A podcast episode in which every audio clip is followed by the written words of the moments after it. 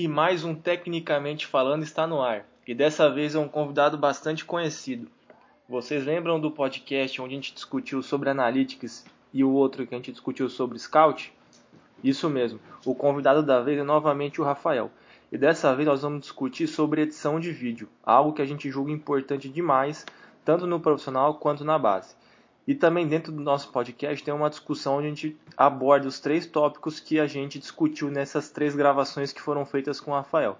Se você não escutou as outras, só ir lá nas nossas plataformas onde os áudios estão disponíveis e olhar. Beleza? Então, já se prepara aí para a última parte e roda a vinheta.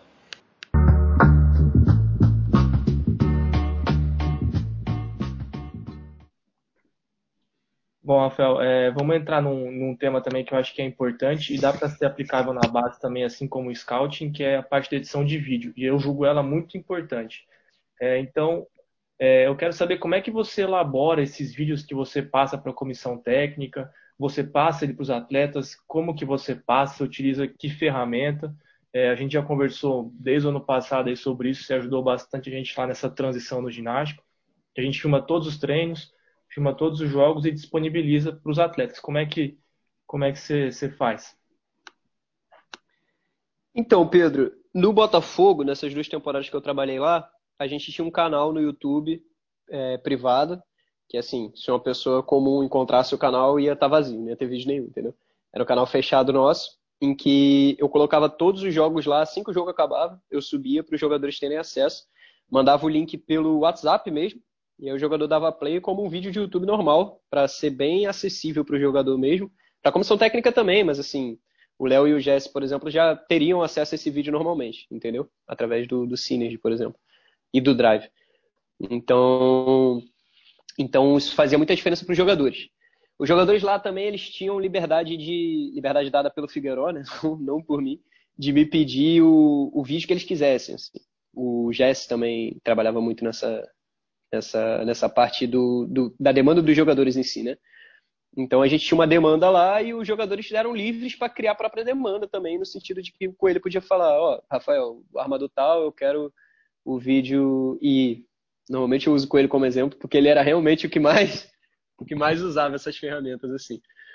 E aí, e aí, pô, o Jamal, o Cauê, qualquer jogador podia chegar e falar, Rafael, faz o vídeo do, dos ataques do jogador X é, todas as bolas, aqueles, acho que ele errou e ele acertou, mas assim, acho que ele mais faz, entendeu? Quais, quais são os, os, movimentos no ataque que ele, mais, que ele mais faz, as bolas de segurança, os passes que ele costuma dar e tal, e me manda com no máximo tantos minutos. E aí eu editava um vídeo dessa maneira para eles e mandava um link privado só para ele, que só ele tinha acesso, e ele podia assistir esse vídeo é, na casa dele, para preparação dele, da, da forma como ele quisesse.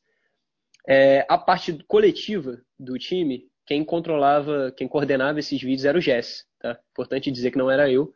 O Jesse é um gênio nessa parte, assim, ele tem uma visão de basquete incrível.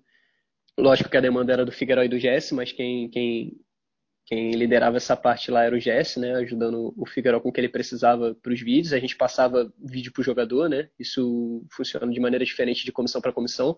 Mas eu fazia uma espécie de pré-filtragem para o Jesse, entendeu? Então o Jesse ele ele falava para mim que ele precisava dos últimos cinco jogos ou então, por exemplo, ah, time tal joga parecido com a gente. Então já que a gente vai enfrentar, é, sei lá, um time, vamos vamos para rivalidade aqui. Já que a gente vai enfrentar o Flamengo, pega o jogo do Flamengo contra o time tal, porque o time tal joga é, parecido com a gente. Eu quero ver como é que eles defenderam contra o time tal, entendeu? E aí, então às vezes era contra um determinado time, mas às vezes eram os últimos cinco jogos é, às vezes era, era, era de um jogador específico. Então, assim, pega o que o jogador X fez é, nessa temporada e monta um vídeo de tantos minutos para mim. E aí eu entregava isso pro, pro Jesse, o Jesse reduzia mais ainda isso, filtrava isso novamente, fechava e montava o vídeo final, que ia ser passado para os jogadores, junto com o Figueiró. E aí a gente passava isso para os jogadores. E o outro trabalho, que é esse que você conversou, né? Que vocês começaram a aplicar no ginástico, é o trabalho de monitoramento dos treinos. Eu filmava todos os treinamentos no Botafogo. E aí, quando eu comecei a trabalhar no Botafogo, isso não é uma coisa que eu aprendi no curso, tá? É, você, naquela época, até achou que eu tinha feito um curso, né, que eu tinha aprendido isso. Isso aí foi um trabalho de pesquisa mesmo, de buscar software quando eu comecei no Botafogo, de qual software seria legal para mandar vídeo. Aí a gente tentou usar o WhatsApp, não foi uma coisa prática, porque a gente mandava 63, 68 vídeos depois do treino, né? Tipo, cortando é, não sei quantas posses, e não ficava uma coisa prática, né? Além de ocupar muito espaço do celular de todo mundo, entendeu? E aí eu encontrei o Telegram, que é uma coisa que funciona muito bem para quem é do basquete, eu recomendo para todo mundo que o Telegram, assim, se eu mando para o meu técnico o vídeo do treino e o meu técnico apaga esse vídeo do treino do celular dele, eu continuo tendo esse vídeo para mandar para ele quando ele quiser, entendeu? Então, assim, eu fazia uma capa com a data, o que foi trabalhado naquele treino, e assim eu controlava todos os treinos que o Botafogo dava. E aí um jogador eventualmente queria ver um treino, o Figueiredo e o Jesse via se era se era ideal que ele assistisse, porque às vezes a gente preferia é, que, ele, que ele tivesse as informações direto deles e não interpretasse a coisa sozinho em casa, entendeu? É, mas assim, o jogador, o jogador tinha acesso aos treinos que ele queria ver também, é, principalmente playoff, né, que a gente estava trabalhando coisas muito específicas. Então os vídeos de treinos eram disponibilizados para todos os jogadores, às vezes só para a comissão técnica, dependia da época. Então tinha todos esses vídeos e aí e aí o vídeo que o, o, técnico queria, ele me pedia especificamente e às vezes a gente tinha que voltar vários meses assim para achar um vídeo específico e eu encontrava isso e mandava.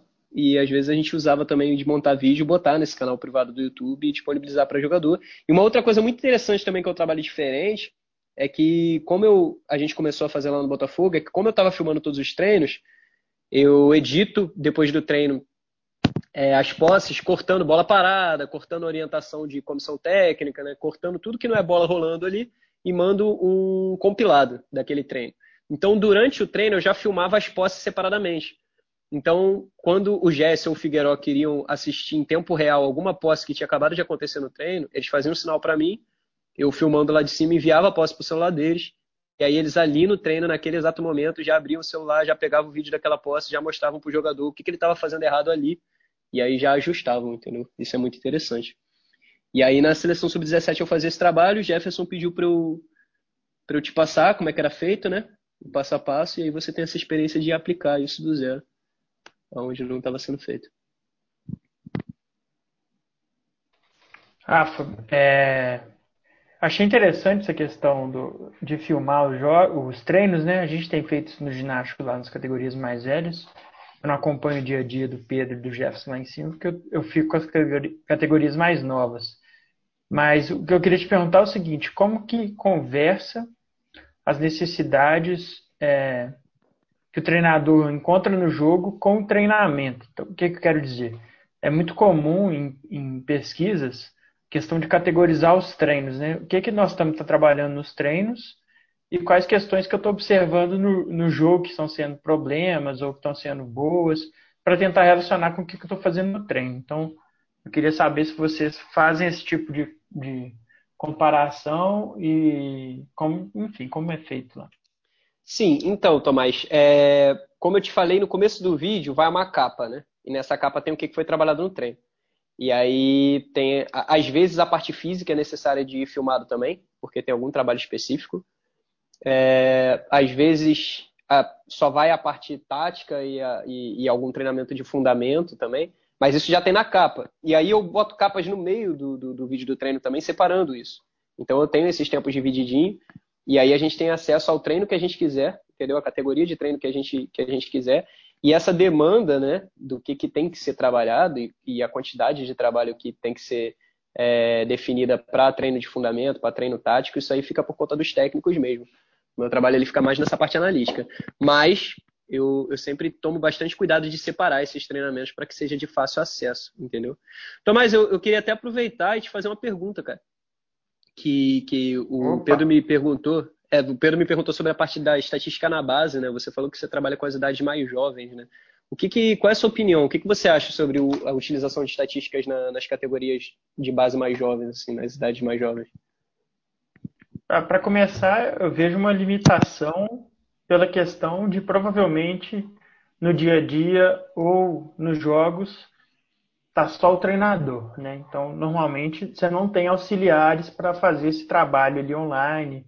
É, por exemplo, a questão do scout que a gente comentou no outro, no outro, no outro podcast entra também dentro da estatística, né? Então, é difícil fazer esse trabalho é, sendo o único, o único profissional ali. Você tem que analisar o jogador, substituição, um monte de coisa para você observar ao mesmo tempo. Eu tenho Até gravado, também, né? Fica complicado. É, eu, eu deixo gravando lá normalmente Sim. meus jogos e, e assisto eles depois. O, o que eu acho interessante é, pensar para as minhas categorias é realmente uma reflexão mais subjetiva, sabe? Porque o percentual de, de acerto de erro, ele é, na verdade, o percentual de erro é muito alto, né? Então, assim, é, melhoras desses percentuais nem sempre são causadas por uma melhora de aprendizado. Às vezes é, é algo pontual, entendeu? Às vezes o cara não pegou tanto na bola, então ele comete menos erros. Então, eu acho que assim, com essa limitação de profissionais, é, normalmente estou eu sozinho ou o estagiário me acompanha. E por causa dessa questão de ser difícil passar para os jogadores também, né? A, gente faz um controle ali do conteúdo que a gente está fazendo e oferecemos para os atletas, mas é, realmente é uma limitação das categorias mais jovens. Sim, aí entra a importância daquela análise subjetiva também, né? Como você falou. Às vezes tá todo mundo errando bastante ali, mas por que cada um tá errando bastante, né? É diferente, não é todo mundo errando por causa da mesma da, por causa da mesma razão, né? Então, assim, aquilo que eu, que eu cheguei a tocar no, no assunto na parte de scout, né? É, tem jogador que tem uma mecânica excelente e a bola não tá caindo, mas todas elas não estão caindo igual, né? Todas elas estão curtas igual. Você vai fazer um trabalho com esse garoto. Tem outro garoto que a mecânica não, não é a ideal para ele, e você consegue identificar isso facilmente, ou que, pô, ele dá um merball e daqui a pouco a bola é curta, e daqui a pouco a bola é longa, entendeu? Então são trabalhos diferentes e isso é uma análise subjetiva. Você vai pegar a parte matemática, a parte quantitativa, e você vai ver lá, os dois jogadores foram zero de cinco. Mas o que, que isso significa, né? Acho isso muito interessante. Obrigado. E, e aí, eu vou fazer o papel do Tomás agora, que o cara da ciência aqui é o Tomás, né? Mas a gente tem discutido, né? Vocês são bobo demais, para de me chamar de cientista aqui, velho. Vai dar errado. Você vai falar que você não é cientista. É o cara do acadêmico, você tem que dar a base aqui pra gente. Mas o, eu vou bom, acabar com esse O bom de ter um, um, cara como o Tomás no grupo é que ele traz essas ideias onde a gente consegue se pautar em cima de coisas que, pô, tem comprovação, né? Não é um negócio que. O subjetivo, o feeling, né, ele é super importante, mas só ele eu acho que às vezes ele, é, ele pode ser uma faca de dois gumes. É, e a gente tem discutido, né, já tem um certo tempo, de, de a gente aplicar alguns instrumentos né, de, de análise, de desempenho técnico-tático, entre outras coisas. A gente está tentando elaborar alguma coisa para a gente poder ter esse padrão de análise, porque se a gente não pode se valer da estatística, com a molecadinha mais nova, a gente pode se valer de, uma, de um teste, por exemplo, ali do, do Não vou ficar falando do teste lá que o, que o Tomás já, já me explicou, né? Mas você aplica o teste lá em cima do teste, você consegue depois analisar a filmagem dentro de um score, de um, de um prontuário, de um protocolo, você consegue né, destacar pontos que você pode depois trazer para o seu treinamento. Então, é essa questão dessa junção do que é feito ali, né, da, da teoria com a prática, ela é super essencial e ela cabe muito nessa, nessa parte, principalmente nas categorias mais novas. Sim, e assim, você falou da parte de, de, de, prática, assim, nem, nem falando de categoria de base, mas eu lembrei agora que você perguntou como é que se adapta o trabalho que é feito nos Estados Unidos a fazer no Brasil, né? Aí você falou em testes, eu lembrei. É... O que que acontece? Como é que você faz o scout? O Tomás perguntou da, da parte mensurável e da análise subjetiva, né? Como é que você faz o scout, por exemplo, da parte da, da análise. É porque às vezes eu penso em inglês. Então, assim, por exemplo, às vezes, a gente, quando a gente vai analisar as informações mensuráveis, né? É, envergadura, tamanho da mão, que é importante também, nos Estados Unidos eles usam muito por causa da bola, é, salto vertical, como, como o próprio Tomás falou, né? O tempo do rebote e tal. Você não tem como receber o jogador no seu clube para fazer testes físicos antes de decidir se vai contratar ele ou não, para fazer medições, que todo mundo sabe, não é novidade para ninguém, que no Brasil a gente não tem um combine igual tem na NBA. Receber vários jogadores, fazer várias medições, vários testes e etc. Não, não faz parte da nossa realidade no momento.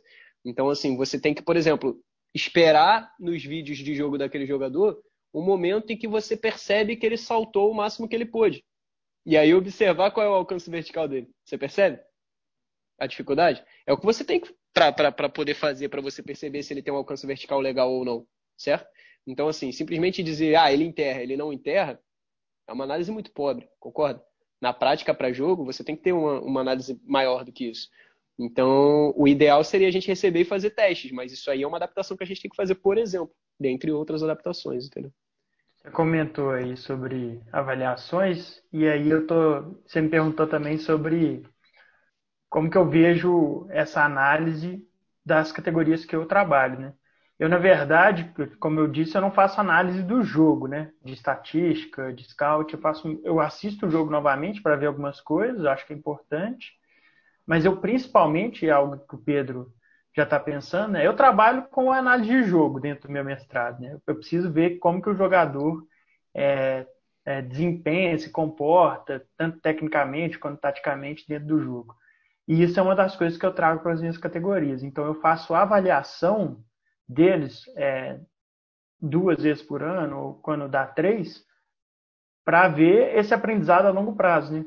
Então, por exemplo, é, entender o desempenho técnico-tático ou comportamento tático dos jogadores no início do ano e talvez no meio do ano, talvez o desempenho tenha melhorado, talvez o comportamento tático já seja outro, já consegue jogar mais coletivamente e fazendo uma propaganda aí do Tiratema, eu faço isso por meio de pequenos jogos porque os jogadores encostam muito mais na bola, eles têm muito mais ações, eles realizam muito mais técnicas é, variadas, eles tomam mais decisões, então você consegue ter uma avaliação um pouco mais completa.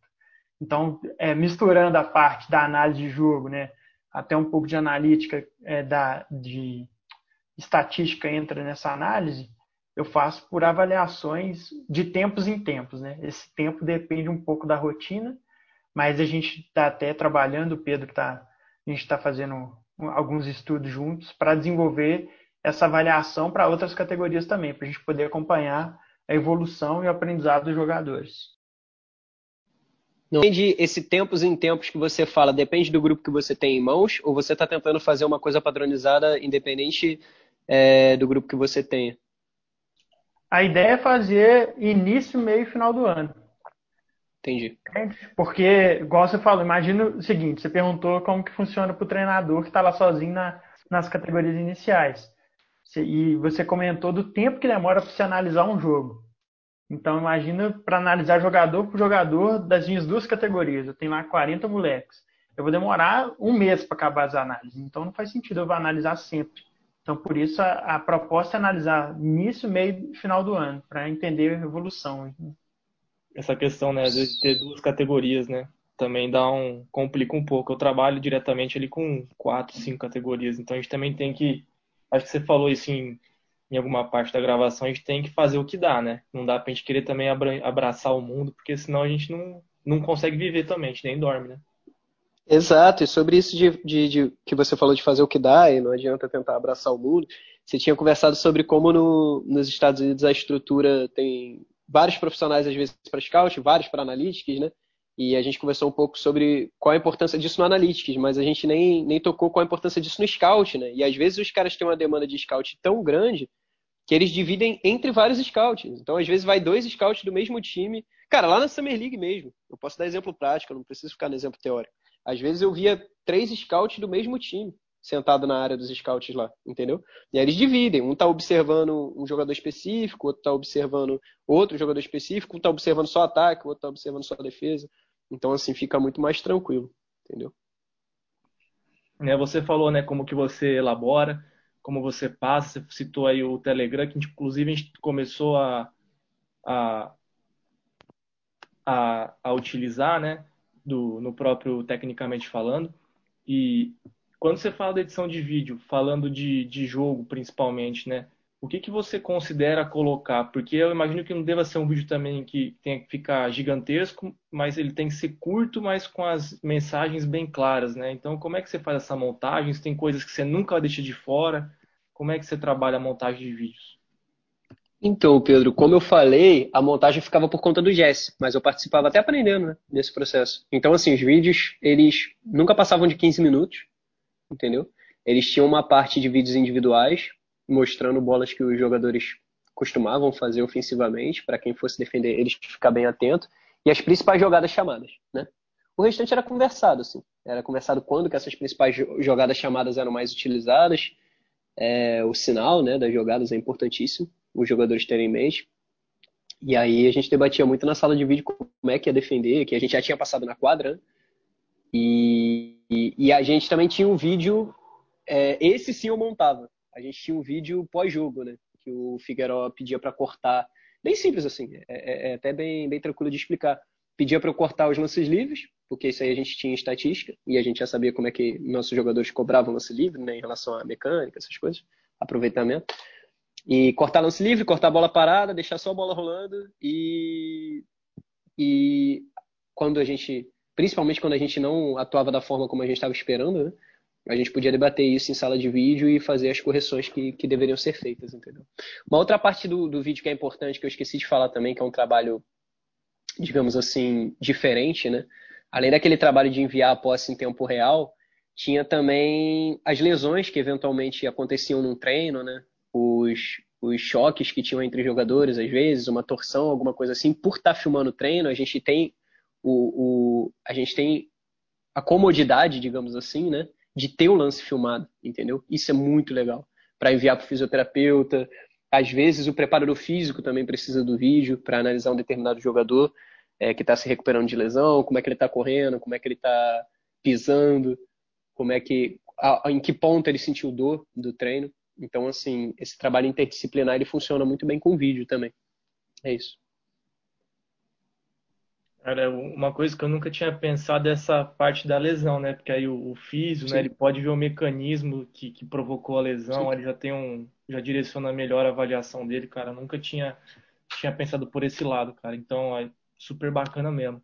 E para finalizar aqui, dessa parte da edição de vídeo, ela não, não tem muito segredo, né? Acho que o cara botando a mão na massa ali nos programas de edição, ele, ele se vira e ele vai achar o padrão dele, né? Como que é? É, Pedro, mas. Ah, pode falar. Mas, como, como, como a gente. Como você falou agora, tem muita coisa que é simples, mas se a gente não. Se a gente não escuta, a gente não pensa nisso, sabe? Por exemplo, essa ideia de lesão não é uma coisa que eu estudei lá fora, ou que eu desenvolvi no Botafogo foi uma coisa que aconteceu, assim. O jogador torceu o pé no treino, e aí o fisioterapeuta virou para mim, que é o Pelé, inclusive, é legal falar o nome dele, que é um excelente fisioterapeuta lá do Rio, o preparador físico Pedro Falsi também, lá do Botafogo, também um excelente profissional. E aí o, o Pelé virou para mim e falou assim, o Marco, é, Rafa, você tem esse lance? Você consegue botar em câmera lenta para mim? Eu falei, consigo. Então eu cortei, coloquei em câmera lenta para ele, ele pôde observar exatamente a torção que aconteceu. E aí é uma coisa simples, prática, e por mais que não tenha segredo, Pedro, pô, faz toda a diferença, cara, de verdade é uma coisa que a gente fala muito lá no, no, no ginástica é o simples bem feito. Então, é uma coisa simples que, sendo bem feita, já facilita muito nossa vida, né? Dentro dessa minha última pergunta, que é uma coisa que a gente fez em todos os assuntos que a gente debateu aqui, como que é essa realidade de edição de vídeo nos Estados Unidos? A gente já sabe, né, que tem os... Uh, quando a gente vê o jogo na ESPN, a gente já sabe que o cara, às vezes, durante o jogo, ele tá lá com o tablet na mão, assistindo o, o lances que ele fez é, anteriormente. O Kobe tinha muito disso, que no vestiário já tinha edição do primeiro tempo para os caras. Então, como que é a realidade lá e como que é aqui, né? E como você acha que poderia uma sugestão, né, para uma adaptação aí para a base? Então, Tomás, é, para a base, Tomás, o Tomás, como ele falou, às vezes é muito difícil estando sozinho, né? é, você tem que deixar filmando e depois assistir. O ideal é que, às vezes, lá no Botafogo, pelo menos os técnicos de base, às vezes tinha um estagiário. E aí o estagiário poderia filmar o treino, né? E aí depois você tem acesso a isso. É mais fácil. A parte do Telegram, realmente, como você falou, não tem mistério, Pedro. Os cortes para poder é, enxugar o vídeo, eu fazia porque eu queria, porque ficava melhor. Mas um treinador que tem uma demanda de trabalho muito grande é, parte de prancheta mesmo, de jogadores, que te, seja só ele e um estagiário, por exemplo, ele pode subir o vídeo inteiro, o Telegram não tem limite de espaço, entendeu? Você deixa lá na nuvem e faz o download quando, quando você quiser. E essa é uma aplicação da base bem, bem interessante. Quanto aos Estados Unidos, é, eu conheço, conheci principalmente na Summer League, né, muitos profissionais do Scout e do Analytics. Da parte de vídeo, eu conheço um só, que ele é head, head video editor, né, que é tipo o, o principal editor de vídeo de um time da NBA. E, e, ele conversou bastante comigo, me explicou bastante coisa, e pelo menos nessa franquia que ele trabalha, ele explicou que ele explicou que lá eles têm três assistentes de vídeo, né? E que quando eles começam, muitas vezes eles nem sequer trabalham, entendeu? Tipo assim, eles estão trabalhando todo dia, mas eles nem sequer colocam em prática é, o que eles precisam fazer no trabalho dele normalmente.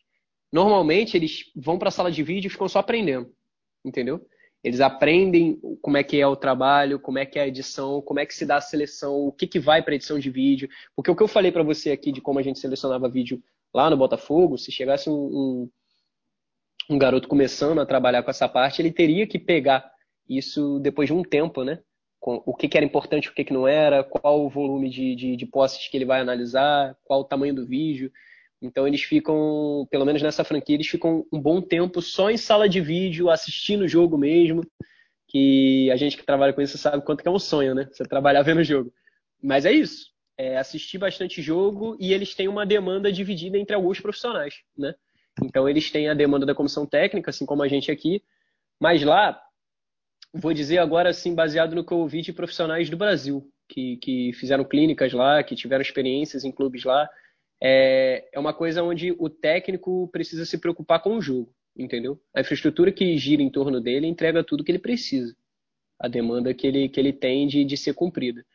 E uma coisa que eu aprendi com, com o Marco Orkentin, que era, que era o GM do Denver Nuggets, dava esse curso de gestão de basquete e scout, é que na NBA, ele, ele perguntou pra gente assim, qual é o trabalho do técnico na NBA? E aí se eu te perguntar, Pedro, qual é o trabalho de um técnico de basquete? O que você me responde? Cara, na NBA ele só pensa nas trocas e na estratégia de jogo só, né?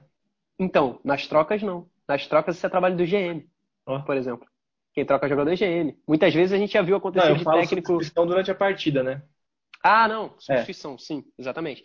Então, na verdade, a resposta dos caras para essa pergunta é vencer o próximo jogo. Entendeu? Então, assim, para eles o trabalho do técnico é só vencer o próximo jogo. E fim. O restante, pela estrutura que eles têm, por exemplo, eu consultei um dia por curiosidade o staff do New York Knicks. Isso ano passado, antes de eu ir para a Summer League, para entender mais ou menos a estrutura, né? Para você analisar o que, que os caras têm lá e, e quais são os profissionais que trabalham com eles. E aí tinha 92 profissionais no staff. No staff quadra, entendeu? Não estou falando de segurança, entendeu? É, profissional de, de recepção de arena, não, estou falando de staff, quadro, entendeu? Scouts, analytics. Então, assim, é uma realidade completamente diferente, cara. Quando eu digo quadro, é claro, eu estou incluindo front office, né? Mas assim, você vê que os caras têm uma demanda para ser atendida por diversos profissionais. Então fica uma coisa muito mais. mais... E, e, o principal, né, Pedro? São 82 jogos numa temporada, né, cara? Os caras às vezes jogam três vezes numa semana. Como é que você vai parar para ficar assistindo é, 20 minutos, meia hora de vídeo de cada adversário três vezes por semana, se você tem que trabalhar o que, que vai ser feito, se você tem que viajar e etc. Então é, é um trabalho completamente diferente, entendeu? Cara, excelente resposta. Eu acho que NBA é um mundo à parte, né? E, e essas adaptações que a gente tem que fazer é, é o, o pulo do gato nosso. A gente tem que se valer das informações, né, do que é feito, mas também não é falar, pô, na NBA faz assim, eu vou fazer no meu time sub-12 agora, né? Não é assim que funciona. Então essa adaptação ela é essencial e cada coisinha que a gente pinça né, de cada lugar e coloca em prática, considerando os fatores externos, o público, faixa etária, objetivo do grupo, do clube, é o que faz o trabalho ele, ele ficar um pouco melhor, né? Cara, Rafael, a gente finaliza por aqui. Eu acho que para quem não, não participou da gravação aí, ó, foram quase três horas aqui. Um bate-papo muito bacana, véio. deu para eu aprendi bastante coisa. Algumas a gente já tinha falado em off, mas Muita coisa bacana mesmo. Queria agradecer sua presença. Agradecer a presença também do Tomás, que faz sempre perguntas aí super bacanas. E, e é isso, Rafael. Obrigado mesmo pela, pela sua presença. Cara, muito obrigado. Muito obrigado a você também, Tomás. E, e foi um bate-papo muito legal também. É, desculpa que eu realmente falo demais assim, me solto e vou embora. Vocês têm que dar uma freada de vez em quando. É, mas realmente foi sensacional. Eu acho que para esses três assuntos bem amplos, as três horas ficaram de, de bom debate aqui, que vão ser cortadas ainda, né? E queria agradecer a oportunidade, cara, e dizer que o trabalho de vocês, como, como eu falei rapidamente no começo, é muito importante, assim. É, nós temos diversos podcasts bem legais sobre basquete, mas, assim, esse mais aprofundado, mais técnico, esse debate mais do dia a dia, né? A gente está conversando duas pessoas aqui que lidam com basquete é, no dia a dia, que lidam com as dificuldades, com as facilidades e principalmente a facilidade de estar tá vivendo o sonho, né, cara? De estar tá trabalhando com o que se ama. É legal demais. E assim, é, como eu, a gente conversou em off, né, antes de gravar esse podcast, que eu não venho do esporte, né? E assim, é, para mim é um sonho realizado não de uma maneira mais importante do que para outra pessoa, eu não sou melhor do que ninguém, eu estou começando ainda. Eu pretendo me desenvolver muito ainda em relação ao que eu faço hoje em dia. Eu imagino que o meu trabalho, quando eu olhar daqui a uns anos, eu vou achar bem fraco, porque eu estou sempre tentando aprimorar, de verdade. E eu, eu tenho muita essa autocrítica de ver o que, que dá para fazer melhor, é, o que, que dá para aprimorar. Mas, assim, eu imagino que a gente que a gente evolua demais todos os dias e que, para mim que veio do basquete, ou para mim que veio de fora do basquete, que não veio do esporte, estar vivendo isso é um sonho e e assim sabe aquele debate que a gente teve falando sobre a questão que o Jefferson levanta muito sobre levar cidadãos para o basquete? Cidadãos que vão virar técnicos que vão virar gestores que vão virar é, que vão virar scout e analytics porque isso vai ter cada vez mais espaço se Deus quiser no Brasil e daqui a quatro cinco anos se Deus quiser todo time vai ter um scout, vai ter um analytics e, e, a troca vai ser muito interessante, entendeu? Vai ser muito importante. Às vezes, estar em poucos trabalhando com analytics e scout é muito difícil, Pedro. É, porque são poucos que trabalham com isso no Brasil hoje em dia, então até a troca fica difícil, entendeu? Você debater visando, visando perceber o que, você faz de que poderia ser melhor é complicado às vezes. Eu vejo os técnicos, né, tendo vários debates aí enriquecedores durante a pandemia, né? E, eu, e o meu sonho é ver isso acontecendo também com a parte matemática da coisa, né? com a parte analítica da coisa, os scouts. E assim, é... eu tive sorte, é isso. Eu tive sorte de entrar no basquete. Eu quiquei uma bola de basquete pela primeira vez na minha vida aos 19 anos. Sempre fui apaixonado pelo esporte, mas aos 19 anos. E talvez se a nossa cultura fosse diferente, se a monocultura do futebol não funcionasse da forma como funciona no Brasil, né? Eu já veria como uma carreira o basquete muito antes de quando eu vi, entendeu? É, foi só quando eu já estava na engenharia, sonhando que de repente dava para trabalhar com basquete, que eu encontrei um curso. E se eu não continuasse pesquisando e acreditando e tivesse encontrado, eu nunca teria ido para basquete. Entendeu? Não tinha uma, uma, uma, informação difundida de que tinha gente vivendo de basquete no Brasil. O futebol a gente imagina, né? Que no extracampo tenha muita gente que viva disso, que seja reconhecido, que, que viva disso financeiramente falando também. Mas no Brasil, eu, eu sei que tem nutricionistas que são apaixonados por basquete, eu sei que tem psicólogos que são apaixonados por basquete, eu sei que tem matemáticos que são apaixonados por basquete. Pedro, eu joguei basquete universitário na UF, engenharia, com, com pô, mais de seis cursos de engenharia que tinha lá, mais de sete. E eu conheci muito viciado em basquete, Pedro. Você não faz ideia. Muito viciado em basquete. Caras que, assim, é, viveriam um sonho como eu tô vivendo se trabalhassem com basquete se trabalhassem num, num, clube grande aí com análise numérica, entendeu? Que fazem trabalhos em, nas suas empresas que são tão difíceis é, na prática quanto o trabalho que eu faço no basquete, entendeu? Às vezes mais difíceis, trabalham com pô, estruturas de prédio, entendeu? Então, assim, é, coisas que, que a mais de eu, a gente sabe que não é brincadeira. Então, assim, é, meu sonho é esse, cara. É que o Analytics cresça, que o Scout cresça, tenha cada vez mais espaço e que a gente cada vez mais atraia pessoas que são de fora do basquete para desempenhar funções que são importantes no basquete e que a gente ainda vê muito começando. Eu escuto muito as pessoas que, que vivem basquete há mais tempo que nós falando que antigamente os preparadores físicos não tinham tanto espaço quanto agora, né? Que tinha muito técnico que era preparador físico também. E, e eu acho isso muito interessante, porque hoje em dia você não imagina uma comissão técnica sendo montada sem preparador físico, que é uma profissão extremamente importante ali no dia a dia, né? E eu quero ver um dia o Scout Analytics ser, ser tão importante no Brasil quanto, quanto essas outras carreiras que são essenciais também, tá bom? E obrigado aí pelo espaço mais uma vez, cara, pelo convite.